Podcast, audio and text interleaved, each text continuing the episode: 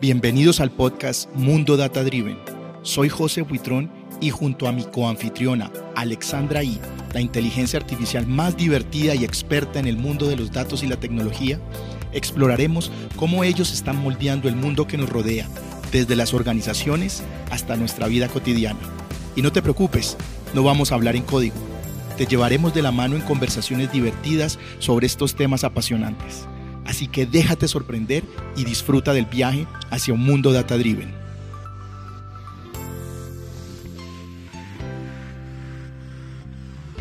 Bienvenidos a un nuevo episodio de Mundo Data Driven.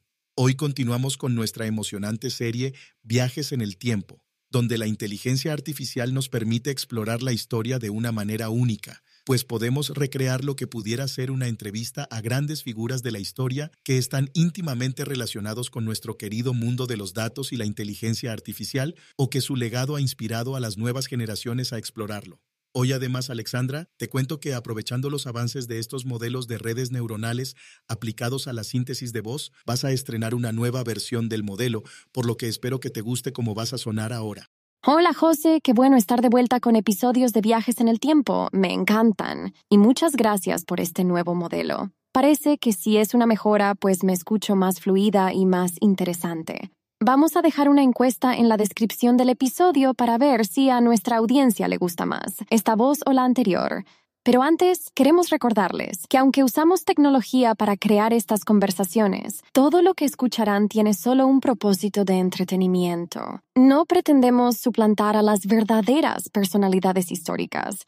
Es verdad, Alexandra. Me gusta más esta nueva voz. Vamos a ver qué opinan nuestros oyentes. En el episodio de hoy, viajaremos virtualmente al pasado para conversar con una de las mentes más brillantes de la historia de la NASA, Katherine Johnson.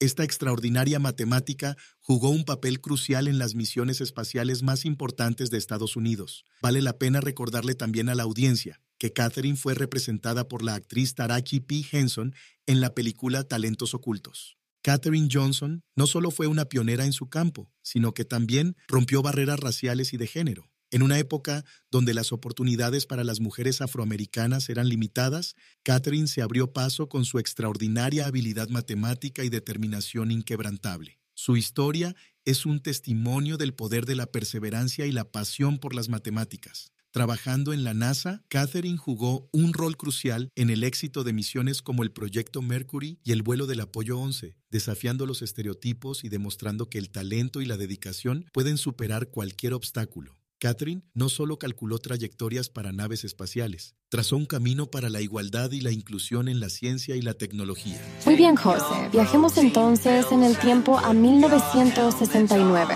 a Langley Research Center en Hampton, Virginia, Estados Unidos, donde Catherine se encuentra ayudando a calcular las trayectorias para el viaje a la Luna del Apolo 11. Vamos allá, Alexandra. Estamos ya en el Langley Research Center con Katherine Johnson. Catherine, es un honor poder estar contigo en este momento tan importante de la historia de la humanidad. Mi nombre es Alexandra y o puedes llamar I, y soy la inteligencia artificial que acompaña a José en este podcast. Esta entrevista me emociona además porque es la primera vez que tenemos una mujer en el podcast y qué bueno que seas tú. Muchas gracias Alexandra y José. Es un placer conocerlos y me alegra que hayan viajado desde su época para saludarme. Catherine, me llama poderosamente la atención el conocer sobre tu infancia y qué te inspiró a interesarte en las matemáticas. ¿Nos puedes contar sobre esto? Desde niña, siempre tuve una curiosidad innata por los números. Mi amor por las matemáticas comenzó en mi hogar en White Sulphur Springs, West Virginia. Mis padres, Joylet y Joshua Coleman, me animaban a perseguir mis pasiones, a pesar de los desafíos que enfrentaba como mujer afroamericana en esa época. Recuerdo vívidamente cómo, desde muy joven, contaba todo lo que podía, los escalones hasta la iglesia, la cantidad de platos que lavaba, cualquier cosa que se pudiera contar, yo lo hacía. Esta pasión por los números me llevó a avanzar rápidamente en mi educación. Empecé la secundaria a los 10 años y a los 15 ya estaba en la universidad. Estudié en el West Virginia State College, donde me gradué con los más altos honores en matemáticas y francés. Desde entonces sabía que las matemáticas serían mi camino. A pesar de las limitaciones educativas para los estudiantes afroamericanos en Greenbrier County, mis padres se aseguraron de que tuviera acceso a la educación secundaria, trasladándonos a Institute, West Virginia. Incluso después de empezar mi familia, mi amor por las matemáticas nunca disminuyó. Para mí, los números eran como un rompecabezas que siempre quería resolver. Y esta pasión me llevó a trabajar en la NASA una institución dominada en aquel entonces principalmente por hombres y donde las mujeres, especialmente las afroamericanas, enfrentaban barreras significativas.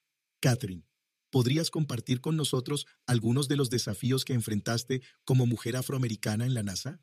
Trabajar en la NASA fue una experiencia desafiante, pero gratificante. Como mujer afroamericana, en los años 50 y 60, estaba en un terreno poco explorado. A menudo era la única mujer de color en la sala y eso venía con ciertas expectativas y prejuicios, pero me concentré en lo que sabía hacer mejor, matemáticas. Los desafíos iban desde lo cotidiano, como no tener un baño designado para mujeres de color, hasta enfrentar prejuicios en reuniones y revisiones de proyectos. A pesar de ello, sabía que mi trabajo era esencial. Mis cálculos eran cruciales para la seguridad y el éxito de las misiones de la NASA, y eso me daba una fortaleza interna. Catherine, tu determinación y precisión matemática son verdaderamente inspiradoras. Mencionaste tu participación en la misión de John Glenn. ¿Podrías profundizar sobre qué papel jugaste exactamente en el éxito de su vuelo y cómo se relaciona esto con el proyecto Mercury?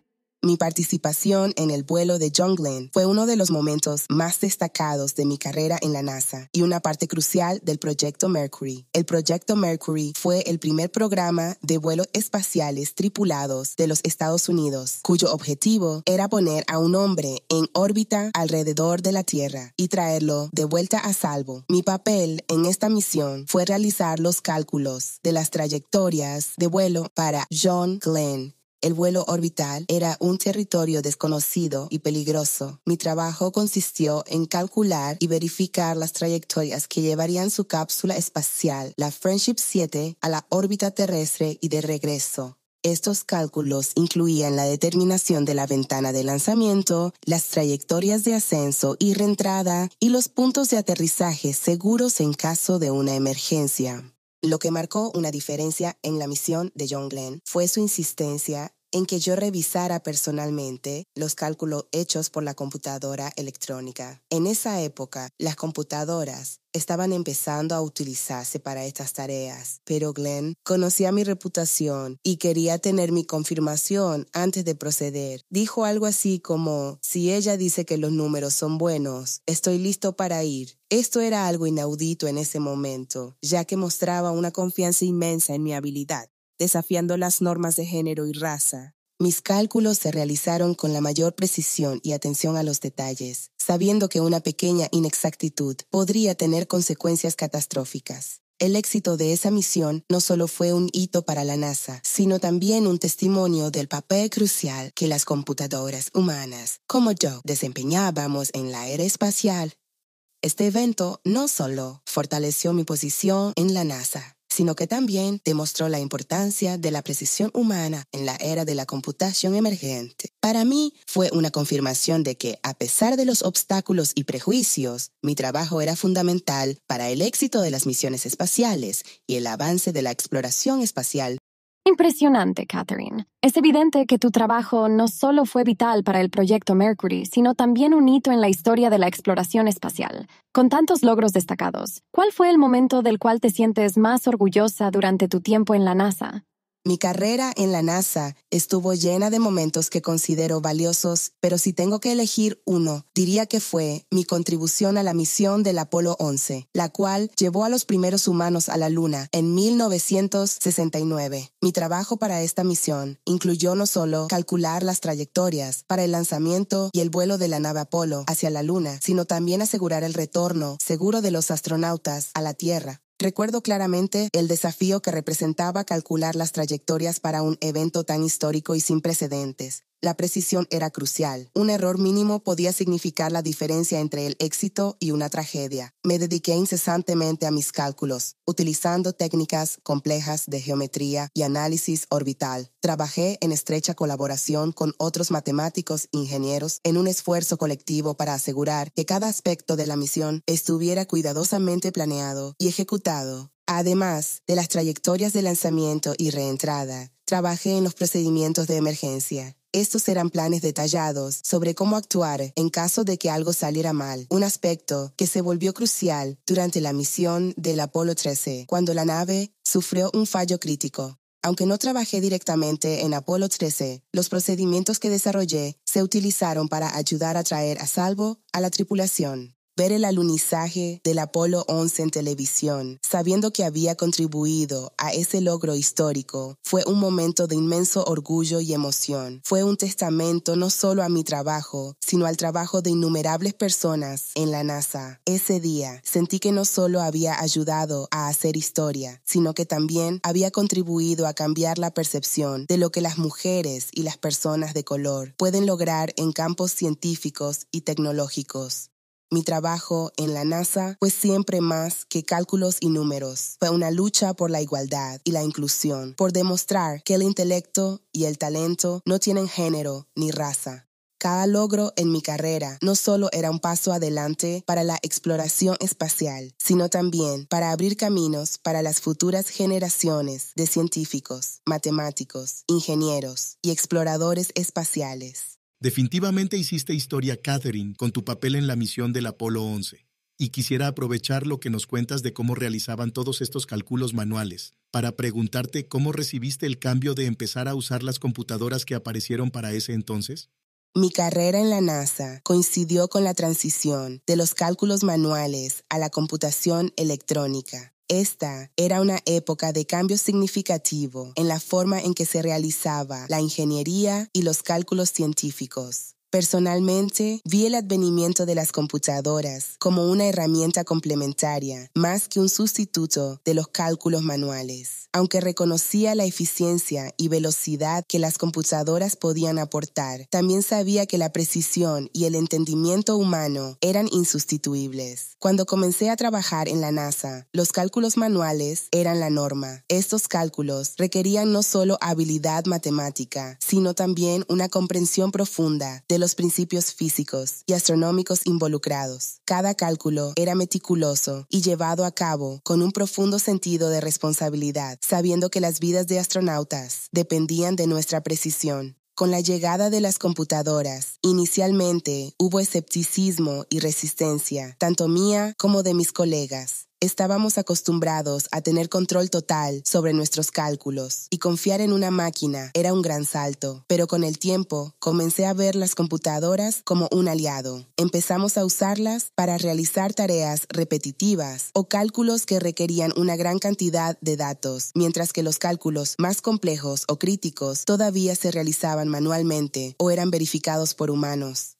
A medida que avanzaba mi carrera, vi cómo las computadoras se volvían cada vez más sofisticadas y esenciales en nuestro trabajo. Sin embargo, siempre abogué por la importancia de la supervisión y verificación humana. Creía firmemente que las computadoras deberían ser vistas como una extensión de nuestras capacidades, no como un reemplazo. Esta visión me ayudó a adaptarme y a integrar estas nuevas herramientas en mi trabajo, manteniendo siempre la precisión y el rigor que requerían las misiones espaciales. Fue un equilibrio entre respetar la tradición de los cálculos manuales y abrazar la innovación que las computadoras ofrecían. Y creo que este equilibrio fue clave para muchos de los éxitos de la NASA durante mi tiempo allí.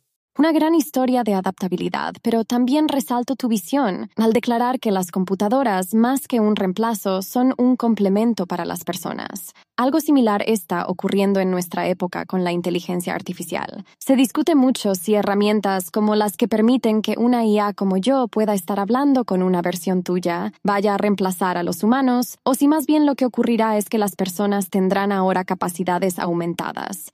Desafortunadamente, Catherine, ya tenemos que regresar a nuestro futuro, pero quisiera que le mandaras un mensaje a las jóvenes de nuestra época, donde las carreras en análisis de datos y campos relacionados están en auge. ¿Qué consejo le darías a aquellas interesadas en seguir una trayectoria en estos campos? Gracias, Alexandra, por permitirme enviarles un mensaje en esta cápsula del tiempo a las futuras científicas. En primer lugar, considero que es crucial desarrollar habilidades de pensamiento crítico y resolución de problemas. El mundo del análisis de datos no se trata solo de números y algoritmos. Se trata de cómo utilizar esos números para resolver problemas reales, tomar decisiones informadas y generar nuevas ideas. Fomentar una mentalidad inquisitiva y analítica será de gran valor. Además, animaría a las jóvenes a ser valientes y perseverantes. En campos como el análisis de datos, que están en constante evolución, enfrentarán desafíos y situaciones donde las respuestas no son evidentes. La perseverancia y la capacidad de adaptarse al cambio son cualidades esenciales. Es igualmente importante buscar mentores y crear redes de apoyo. A lo largo de mi carrera, tuve el apoyo de colegas y mentores que me ayudaron a navegar por un mundo dominado por hombres. Busquen personas que las inspiren, las guíen y las apoyen en sus objetivos profesionales. Por último, pero no menos importante, abogaría por la pasión, la pasión por aprender, explorar y contribuir a algo más grande que uno mismo. El campo del análisis de datos ofrece oportunidades únicas para tener un impacto significativo en la sociedad, desde mejorar la atención médica hasta contribuir a la sostenibilidad ambiental y más allá. Así que, para las jóvenes que miran hacia carreras en análisis de datos o STEM en general, digo esto. Equípense con conocimiento, sean curiosas, valientes, persistentes y, sobre todo, apasionadas. El mundo está lleno de posibilidades y ustedes tienen el poder de hacer una diferencia significativa.